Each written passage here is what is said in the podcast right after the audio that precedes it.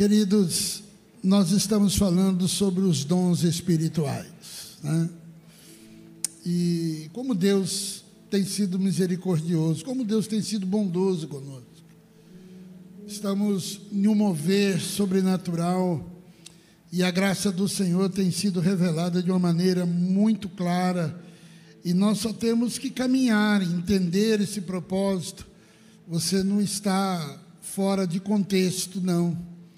Se você estiver fora de contexto, é só pegar lá os, as últimas três mensagens, como foi ministrado aqui na igreja sobre o, o dom de Deus. Né? O que, que é o dom de Deus? Efésios capítulo 2, versículo 8 e 9. A Bíblia diz: Porque pela graça sois salvo, por meio da fé. Isso não vem de vós, é dom de Deus não vem das obras para que ninguém se glorie. O dom de Deus é a salvação. O Senhor deu-nos a salvação e a salvação nós não temos que fazer nada, apenas crer. A palavra de Deus diz muito claro sobre isso, que dom, querido, significa algo que nós não é um presente de Deus, é algo que recebemos sem pagar nada em troca. O recebimento dos dons, dos presentes do céu, está relacionado com a graça divina. E graça é favor imerecido, quando na verdade nós merecíamos o pior das punições. E a ação de bondade, de misericórdia divina caiu sobre nós e por isso nós não somos consumidos. Isso vem da parte de Deus, a salvação é direto da parte de Deus. E depois nós temos os ministérios, que foi o que o Rodrigo Eveline aqui estava ministrando. Nós vimos até aqui que a salvação é dom de Deus, um acesso à realidade do reino, mas os cinco ofícios ou os cinco ministérios, os dons de Cristo, que nos capacita que faz com que os santos se envolvam na obra, no ministério, na edificação do corpo de Cristo. E ao descrever sobre os dons de Cristo, também denominado como ministério, como serviço, né, que tem a função de servir a igreja. O ministério tem esse, esse propósito: servir a igreja composta dos santos, composta dos remidos. E a Bíblia diz que ele deu uns para apóstolos, outros para profetas, outros para evangelistas, outros como pastores e mestres, baseado em Efésios capítulo 4, versículo 11. Então, o cinco ministérios de Cristo foi entregue àqueles que receberam o dom de Deus, quer dizer, que receberam a salvação desde a fundação do mundo. E logo Ninguém se torna um profeta, ninguém se torna um pastor em algum momento da vida, da caminhada, pois cada pessoa tem o dom de Cristo e já nasceu com essa missão. Os dons de Cristo, querido, não precisam ser buscados e não devem ser buscados. Nós nos identificamos e desenvolvemos isso, confirmando através de supervisão né, dos, do ministério, da, dos anciões da igreja, né? da, da palavra direcionada do Espírito Santo na liderança da igreja. E tem a tarefa de mentorear. Os ministérios têm essa habilitação né? de poder. É, é, ajudar, de poder capacitar, de, de poder ensinar, dar maturidade para aqueles né, que vão receber os dons para a edificação do corpo de Cristo. Mas, afinal, qual é a função dos cinco ministérios de Cristo no contexto da igreja? Efésios 4,12, a Bíblia diz: com o fim de preparar os santos para a obra do ministério, que o corpo de Cristo seja edificado. Então, os cinco ministérios têm esta função eclesiástica bem definida: treinar os santos. Os cinco ministérios apóstolo, profeta, pastores, evangelista e mestre, tem como função bem definida treinar os santos para que eles possam cumprir aí a obra, a obra do ministério que Deus tem para cada um de nós. E aqui foi colocado que os ministérios são os técnicos, né? E que trabalha treinando todo o time, toda a igreja, todos os santos, para que eles sejam habilitados, para que eles venham realizar a obra de Deus diante da plateia. E a plateia é o mundo. É isso que o Rodrigo aqui deixou isso bem claro. Então nós concluímos, querido, que a principal função do pastor, do ofício de pastor, né, não é pastorear. Mas como assim não é pastorear? O, a função do pastor, o ofício, é capacitar a comunidade, a igreja, para que ele se torne ambiente, para que a igreja se torne um ambiente pastoral. É descobrir o seu ministério e te capacitar para que você também entre nessa função de pastorear a igreja do Senhor. Da mesma forma, o mestre. O mestre deve ensinar pessoas né, como acessar a revelação através das Escrituras e do entendimento da teologia, da Bíblia Sagrada. Então, o mestre tem essa função de fazer você aprender a acessar, a buscar os conhecimentos da palavra do Senhor. E o evangelista? O evangelista, ele incendeia os corações das pessoas com paixão pela obra de Deus, né? ensina estratégia de evangelismo. Foi o que o pastor, o Tom, esteve aqui ministrando, incentivando a igreja, mostrando é, como que nós podemos ativar esse mundo, pregar a palavra, ensinando a, a palavra do Senhor em relação ao ministério de, do evangelista. Então, o, o profeta, qual que é a função então do profeta? O profeta treina, queridos. Os cinco ministérios faz com que o profeta treine para que ele levante comunidade profética. Então não é você sair profetizando aí a torta direita, ah, Deus me mostrou isso e vai lá, meu irmão, muitas vezes você confunde a cabeça da pessoa. Então nós, dentro desses cinco ministérios, o que, que nós entendemos? Entendemos o que a palavra de Deus traz. Os ministérios, os cinco ministérios faz você ser treinado, e nós vamos começar isso aqui na igreja treinar pessoas é, que têm uma palavra profética, que têm uma revelação da parte do Senhor, e eu tenho certeza que nós vamos crescer cada dia mais. E os apóstolos, o apóstolo é aquele que traz fundamento para a igreja, que não deixa a igreja sair do propósito, que não deixa a igreja viver essas ondas que vão aparecendo de um lado para o outro. É aquele que supervisiona a igreja, para que ela se mantenha firme no propósito, edificando né, para a pregação do Evangelho. Parece lá uma onda nova e já tem pessoas tem muito acesso às redes sociais, pega aquelas informações e já quer implantar, já quer desenvolver dentro da comunidade. Não é assim que funciona. E é tarefa do apóstolo estar dando fundamento para a igreja, explicando como nós devemos manter fiel, específico naquilo que Deus tem para realizar no nosso meio. Os dons de Cristo treinam os santos para que eles possam é, envolver né, com a edificação da casa, com a edificação do corpo de Cristo. E isso então significa que o corpo de Cristo não está pronto, não está edificado. Por isso, o cabeça que é Cristo ainda não pôde voltar para buscar a sua igreja. Posso ouvir um amém? amém? Então nós vamos agora começar a falar sobre os dons do Espírito, baseado em 1 Coríntios, né?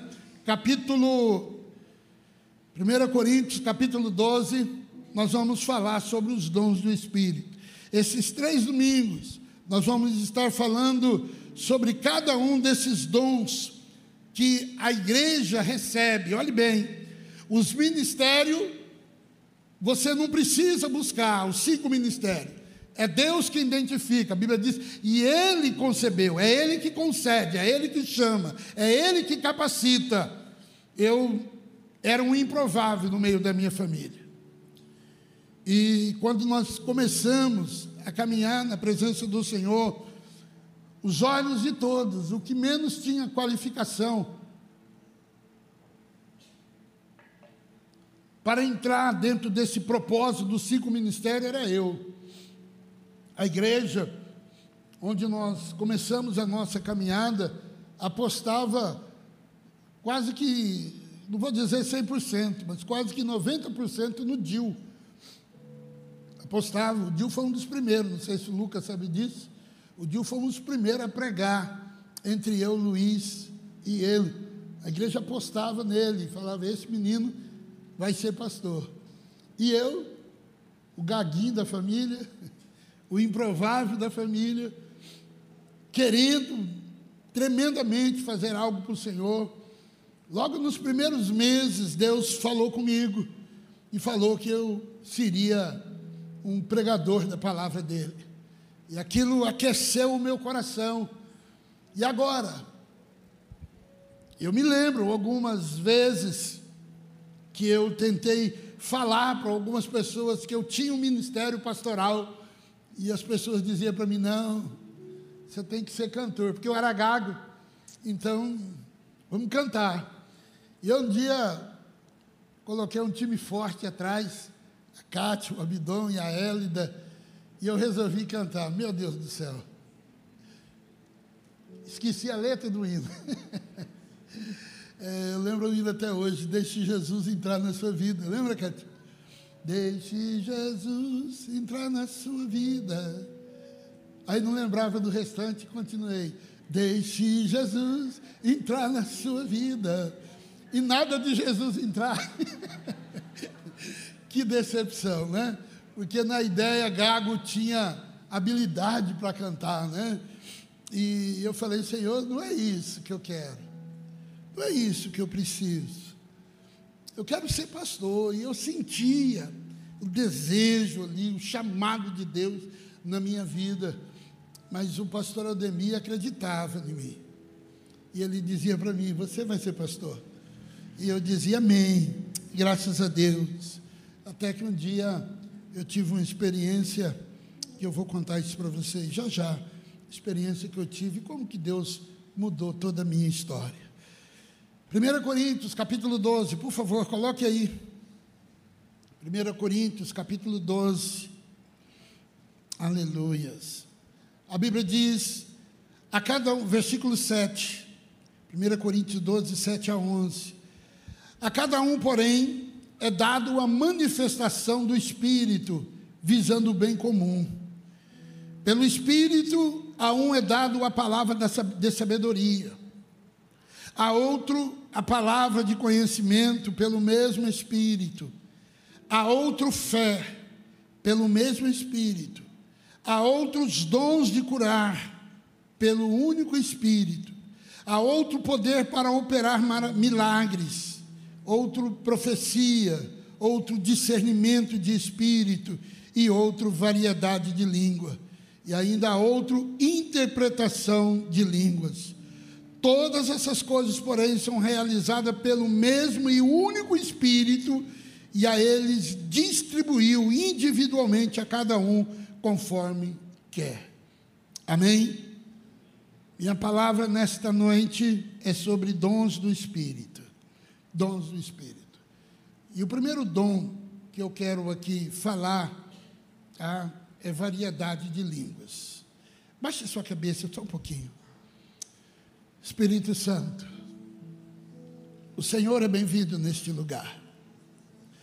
O Senhor é que atua, o Senhor é que age, o Senhor é que opera, o Senhor é que se manifesta. E nós estamos diante da tua presença Há pessoas aqui, Senhor, que têm desejo de ter uma experiência contigo, de ter um relacionamento contigo. E eu sei que o Senhor também tem esse desejo de fazer com que os teus filhos sintam a tua presença, Então, Espírito Santo, tenha liberdade aqui. Harabai. Haramanai Riorikobachebalas. Arabasuriande Calabash. Cantaribalas. Aleluia. Oh, aleluia. O Espírito Santo está neste lugar. E você vai sentir a presença dele neste lugar. Vai sentir a presença dele. Amém? Por favor, queridos, entenda aqui. Os dons do Espírito, essa dinâmica divina do sobrenatural de Deus, os dons espirituais descrita por Paulo na carta aos Coríntios, são ferramenta que Deus coloca à disposição para ajudar os santos, nós, a desenvolver a sua obra. Esta disponibilização acontece através do derramamento do Espírito sobre todos os cristãos. Capacidade de receber uma, uma unção diferente, capacitando-nos no poder para nos tornarmos testemunha do Evangelho através da ressurreição de Cristo. O próprio Senhor Jesus disse para os seus discípulos: Ficai em Jerusalém até que do alto vocês sejam revestidos. Os discípulos no livro de João receberam uma direção do Senhor. O Senhor Jesus orando com eles, antes de subir aos céus, ele disse: Receba o Espírito Santo, e soprou sobre ele. E quando o Senhor Jesus soprou, a palavra de Deus diz que algumas horas depois, eles olhando para cima, eles viram como o Senhor saindo da terra, subindo para o alto céu. O livro de João, capítulo 14, Jesus diz: Eu vou para o Pai, mas não vos deixarei órfão, enviarei um outro, o Consolador. Importa que eu vá, se eu não for, ele não virá. E quando ele vier, está falando sobre o Espírito Santo, ele vos capacitará, ele vos dará poder, ele vai estar sobre vocês constantemente. Então, queridos, o Espírito Santo, ele trabalha na construção da casa do Senhor. A Bíblia diz que Cada um, porém, é dado uma manifestação do Espírito. A manifestação do Espírito visando o bem comum, visando a ação cooperativa da igreja. Então, pelo Espírito Santo, Deus vai dando dons para cada um segundo a, a busca, segundo a necessidade, para que a igreja possa se desenvolver, para que a igreja possa crescer.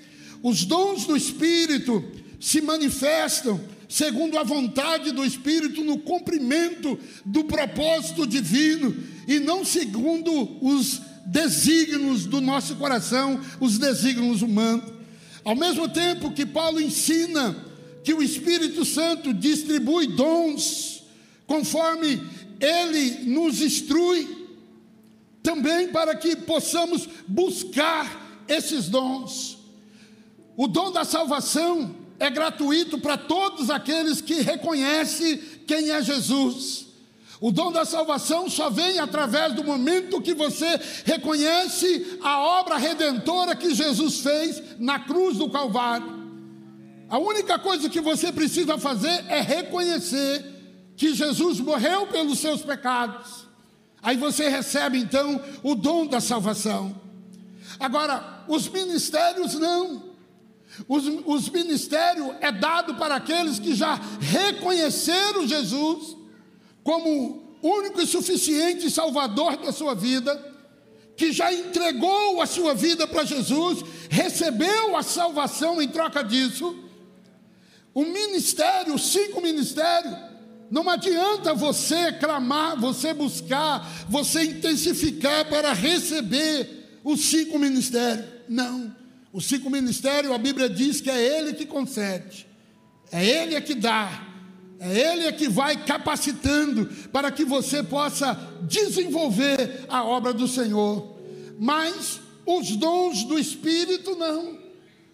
Os dons do Espírito, ele nos instrui a buscar os dons com dedicação, por causa da prática do amor de Deus sobre as nossas vidas. A Bíblia diz: siga o caminho do amor e busque com dedicação os dons espirituais. Busque com dedicação. Então, você pode buscar os dons espirituais. O dom de Cristo não deve ser buscado mas sim desenvolvido. Mas os ministérios é Ele é que capacita, mas os dons não. Os dons espirituais, você deve buscar os dons espirituais. E como nós devemos buscar um dos dons, eu vou explicar o porquê que você deve buscar esses dons. E o primeiro dom é o dom de variedade de línguas. O que que esse dom, por que que é necessário buscar o dom de variedade de línguas? O dom de variedade de línguas, querido, recebido pelo Espírito Santo, tem a ver, na verdade, com a restauração de uma linguagem espiritual, revelando esta linguagem da parte de Deus de forma espiritual, não é aprendida naturalmente, ela pode se manifestar na vida dos santos de alguma forma bem distinta. Por exemplo, recebimento de uma forma sobrenatural. É um idioma existente em uma. É, é, pode ser existente em uma etnia momentânea, ou até mesmo permanente. Como que é isso, pastor? Pela manhã eu contei a experiência de um pastor amigo meu, sentado na mesa da minha casa, eu e ele, a Cátia, três horas da tarde, tomando um café, ele veio de São Paulo. Ele era pastor aqui na cidade de Paranavaí. Ele foi convidado para ir, foi embora para São Paulo. E lá ele foi convidado para realizar um culto fúnebre. E quando ele chegou lá, era um culto fúnebre de coreanos. E o intérprete, ele lia a Bíblia, o intérprete lia a Bíblia em, em na língua de, dos coreanos. E ele então começou a ministrar a palavra e o intérprete foi falando para aqueles que estavam ali com aquele jazido na mão, que eles iam jogar no mar o, o pozinho ali do corpo que foi cremado. Mas de repente, na hora que eles iam jogar, esse pastor foi tomado em mistério. E ele começou a falar em línguas estranhas. Ele nunca, ele falou que nunca tinha falado aquela, daquela forma, aquela língua e a forma como Deus o levou a falar. E aquele intérprete parou e ficou olhando para ele, e ele ali com os olhos fechados, falando, ministrando, com a mão levantada para aquele povo, para aqueles que estavam ali, aqueles coreanos, e ele começou a falar ali algo de sobrenatural que ele não entendia nada. E os coreanos começaram a chorar. Começaram a chorar. E depois o intérprete perguntou: O senhor fala em coreano? Ele falou: Não, nunca falei em coreano. Mas o senhor acabou de falar. E eles então entenderam que o Espírito Santo estava levando aquele pastor a ter uma língua numa etnia momentânea para consolar o coração daqueles que estavam enlutados. E isso a Bíblia diz que aconteceu em Atos capítulo 2. Cada um ouviu falar na sua língua paterna. O que, que, que língua é aquela? É a língua grossolares. Eu já testemunhei isso, de ver pessoas que nunca falou inglês, e dentro de uma sala de oração, Deus usar aquela pessoa para falar diretamente com um americano que estava ali. O nosso Deus, querido, Ele é capaz de fazer coisas sobrenaturais através do Espírito Santo. É segundo a vontade soberana de Deus. seja com um propósito evangelístico, ou seja com um sinal poderoso, para que a fé na obra de Cristo cresça nesse ambiente. Atos capítulo 2 nos fala sobre isso. Segunda coisa é o recebimento de uma comunicação profética através de uma língua espiritual não inteligível. Naturalmente, você pode estar perguntando assim, mas que tipo de língua é essa? Meus amados, a Bíblia fala que existe uma língua para edificação de si próprio. Nesse caso, não é necessário intérprete, porque a Bíblia fala que essa língua fala diretamente com Deus, e isso é necessário. Todo cristão precisa aprender a buscar os dons espirituais. Se você é salvo em Cristo, se você tem o Espírito de Deus sobre a sua vida, você precisa dessa comunicação, desta habilidade de poder falar, porque a Bíblia diz que a língua estranha edifica a si próprio. Você precisa aprender a buscar os dons espirituais, principalmente o dom de falar em línguas estranhas, porque quando você entra lá no seu quarto, quando você começa a orar, você fala em mistério, ninguém entende. É uma língua que ninguém entende. É você e Deus, é, é, um, é uma linha direta entre você. O Espírito Santo leva essa, essa comunicação diante do trono de Deus. E assim, meu irmão, Paulo diz que você começa a se edificar espiritualmente. Essa edificação te conduz a uma vida mais íntima com Deus, te faz você a ter revelações de coisas sobrenaturais. O céu começa a baixar e você começa a entrar numa dimensão espiritual. Se você não tem essa habilidade ainda de falar em línguas estranhas, meu irmão, a Bíblia diz que todos, todos podem receber esse dom.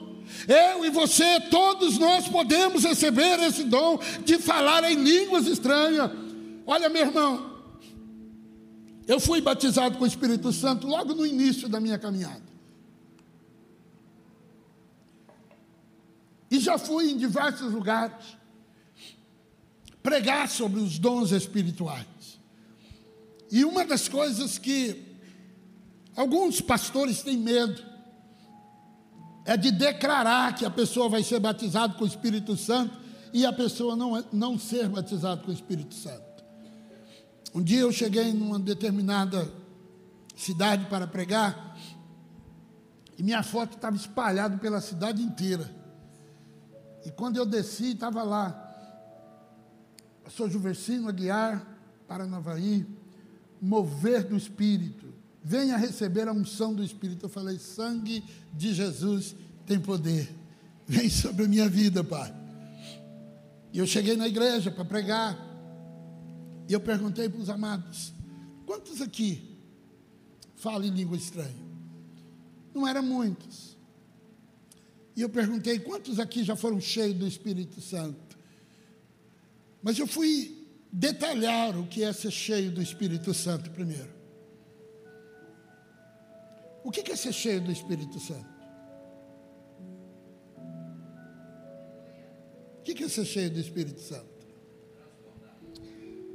Queridos, vocês estão aqui sentados, ouvindo uma palavra, primeiro hino, segundo hino, a, a palavra de início da doutora Eveline, depois os cânticos, a palavra do, do Rodrigo ali, falando sobre as etapas da vida de José. Essas palavras enchem os nossos corações, não enchem? Faz-nos sentir bem. Quando começamos a pregar, muitas vezes você está aí sentadinho aí, você fica naquela motivação, e de repente, uma palavra vem de encontro com o seu coração. O Espírito Santo parece que vem sobre a sua vida dá aquela vontade de chorar, dá aquela vontade de levantar e falar: oh, glória a Deus. Não dá vontade muitas vezes de fazer isso? Quem aqui já sentiu isso aqui? Ah, hoje, hoje, hoje. E cesta é cheio. Aquela hora que você está ali, aquela palavra vem de encontro com o teu coração. Dá vontade de chorar, dá vontade de gritar, dá vontade. Eu me seguro muito. Já passei na minha época de menino. Mas eu quando eu pregava sobre o Espírito Santo, dá vontade de pular, eu saía pulando, eu saía correndo, passava no meio do púlpito correndo. Eu me seguro. Eu fico aqui aí com vontade, dá vontade de até voar. Né? Vontade de sair aí no mistério. Ser cheio é quando você recebe o impacto do Espírito Santo na sua vida e você fica aí segurando. É nessa hora aí, ó, que você tem que deixar o Espírito Santo de Deus agir. É nessa hora que a rajada de língua estranha sai.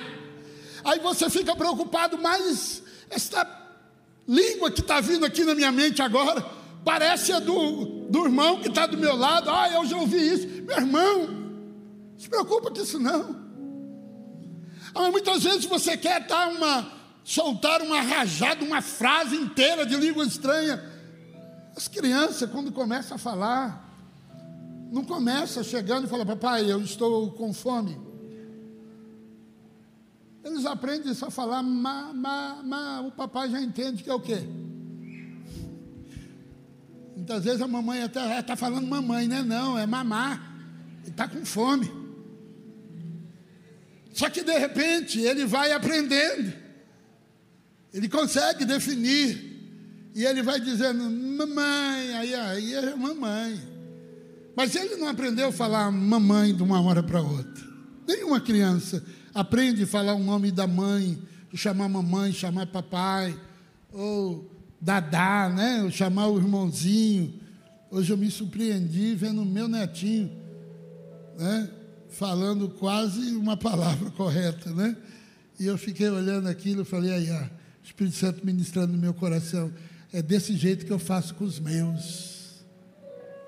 Deus vai te dar uma palavra. Solta ela. Amém? Deus vai te dar uma palavra, solta essa palavra, deixe o Espírito Santo de Deus te usar.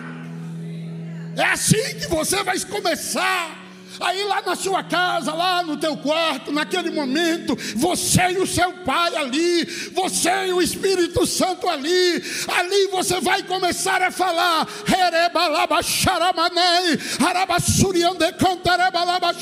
você vai começar a falar em mistério com o Pai, e Ele vai te dando palavras, Ele vai te dando palavras. Agora, se você é daqueles que só fala em língua estranha na igreja, meu irmão, você está fora de contexto. A língua estranha, a variedade de línguas aqui, queridos, que Paulo está dizendo. Por que, que nós devemos buscar a prática desse dom de línguas? Por quê? Variedade de línguas, querido, é um dom importante, porque se refere à edificação pessoal, é você e Deus. Ah, pastor, eu não consigo vencer algo na minha vida. Está faltando edificação. A edificação vem através do falado, a oração em línguas estranhas. Nós devemos buscar os nove dons espirituais, conforme Paulo nos orienta. Mas o único que tem função ou melhor, que não tem a função de é, corporativo que venha auxiliar os demais dons dentro da igreja, é o dom de línguas estranhas, queridos, porque ele serve para o próprio indivíduo, para você. Então você que é um salvo em Cristo Jesus, tem salvo aqui? Tem salvo aqui? Se tem salvo, levanta a mão, dá um glória a Deus aí. Dá um glória a Deus. Se você é salvo, você pode falar em línguas estranhas. Se você é salvo, você tem a obrigação de falar em línguas estranhas. Pastor, mas eu não preciso disso. Você precisa sim, querido. Paulo diz que é um dever do cristão buscar os dons do Espírito Santo. É um dever. Pelo fato de nós não sabermos orar como convém quem leva as nossas orações e intercede por nós de uma maneira eficaz, com gemidos inexprimíveis diante do Pai, é o Espírito Santo. Então você precisa dele. O dom de línguas estranhas, queridos. Eu não vou aqui entrar em, em detalhes, mas uma das evidências é o falar em línguas estranhas. Batismo com o Espírito Santo. Uma das evidências é o falar em língua estranha. O dom de línguas é uma evidência do batismo. Não é a única, mas é uma evidência. E o falar em língua no culto. Posso falar em língua no culto? Pode. Você pode falar aí onde você está aí, sentado. A Bíblia diz: fale consigo mesmo e com Deus. Fica aí quietinho, mistério. Eu, quando eu vejo um cristão falando para mim, ai pastor, sentou uma pessoa perto de mim que só ficava conversando. E você prestando atenção. Porque se você está ligado com os céus, a pessoa pode fazer o que quiser ali do seu lado. Muito pelo contrário, em vez de você ser influenciado, você vai influenciar. A presença do Espírito Santo que está sobre você vai pegar o irmão que está do lado. Pode ter certeza disso. Então a Bíblia nos diz, Paulo ordena de uma forma bem explícita: não proibais em falar em línguas.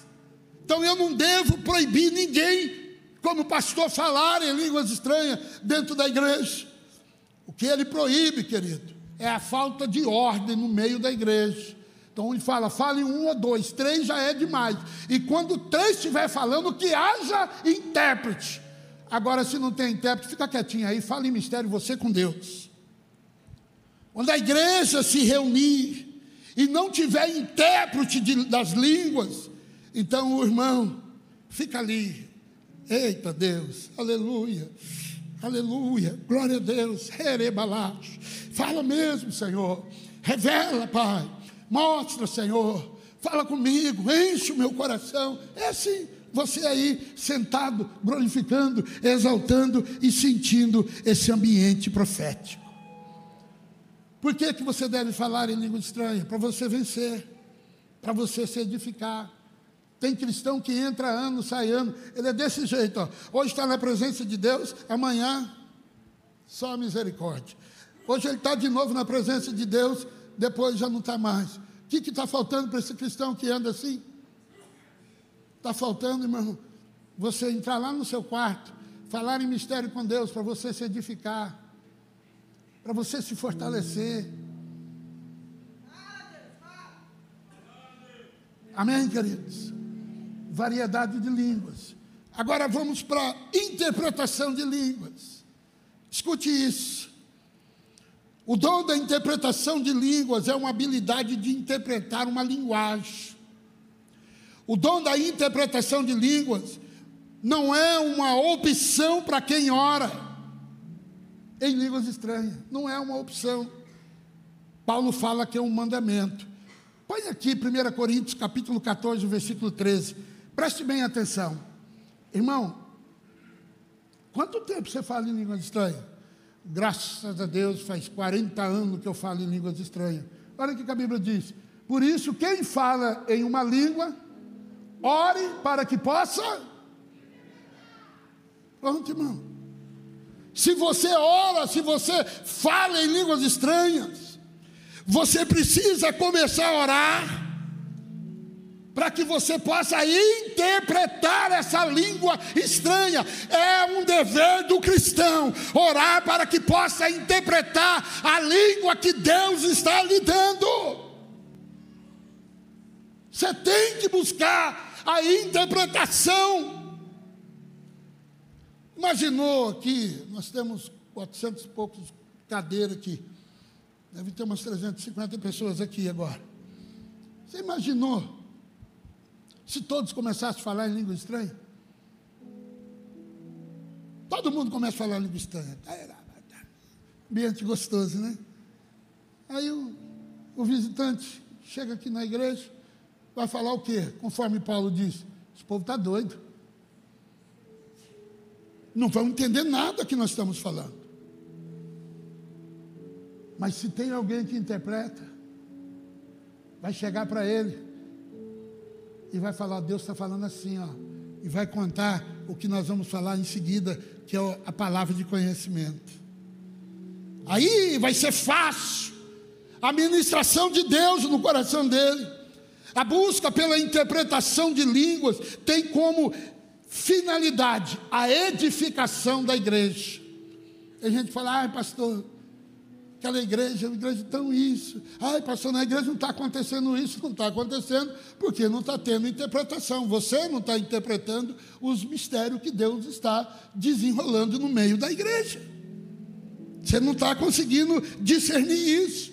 E ao falarmos em língua, em espírito, falamos da parte de Deus. 1 Coríntios capítulo 4, versículo 2. Por isso nós precisamos nos aplicar na busca, na revelação desses dons, queridos, através do dom da interpretação de línguas, um ambiente coletivo que nós nos envolvemos, fica um ambiente gostoso de adorar a Deus, porque nós sabemos o que Deus quer fazer no meio da igreja. Paulo disse: Eu gostaria que todos vocês falassem em línguas, mas eu prefiro que vocês profetizem. Quem profetiza é maior do que aquele que fala em línguas, a não ser que haja intérprete. Então, você pode buscar a interpretação da língua.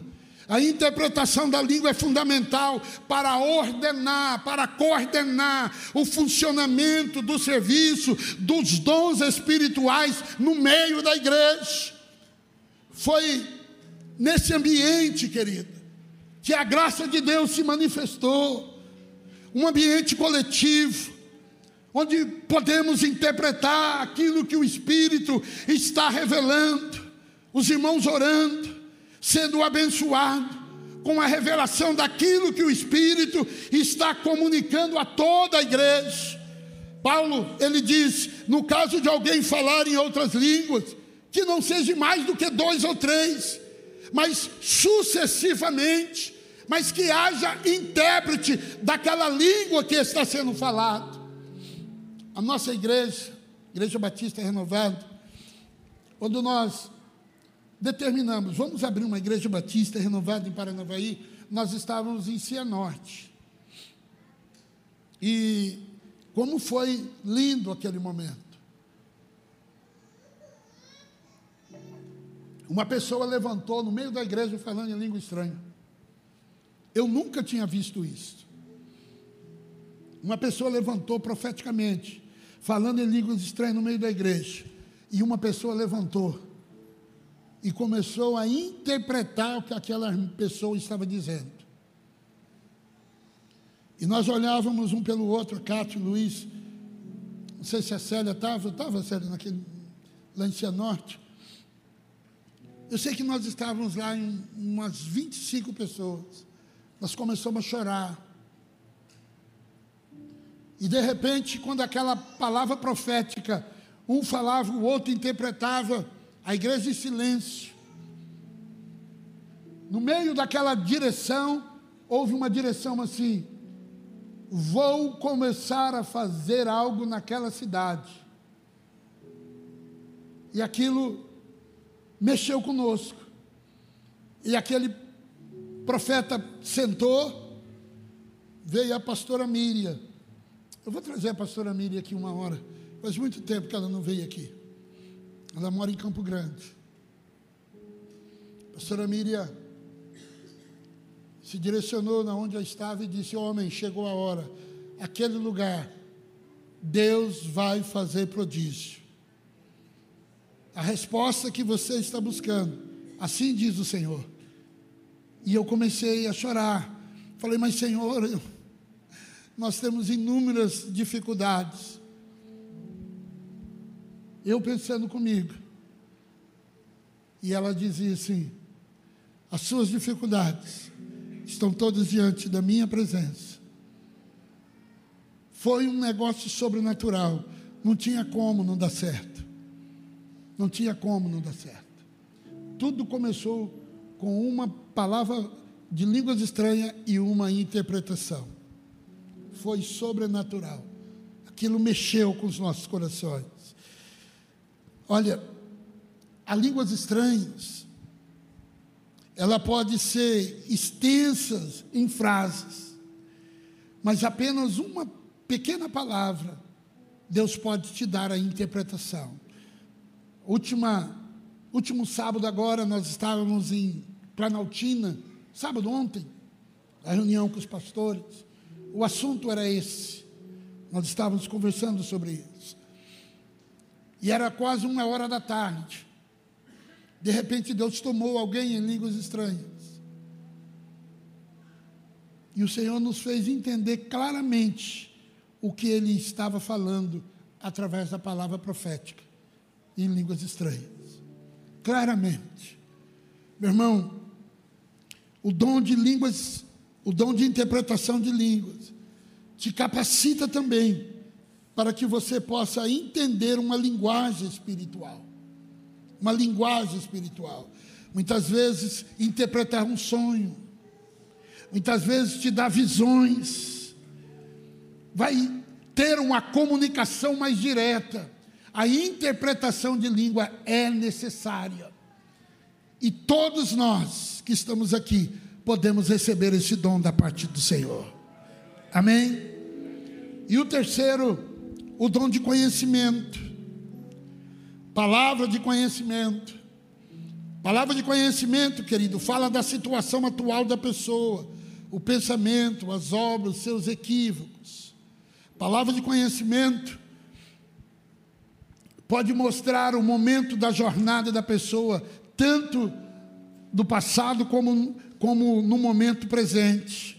É um conhecimento relevante, levando a pessoa a um relacionamento ao a um, a um relacionamento ao presente e ao passado, nunca ao futuro, porque o futuro a Deus pertence.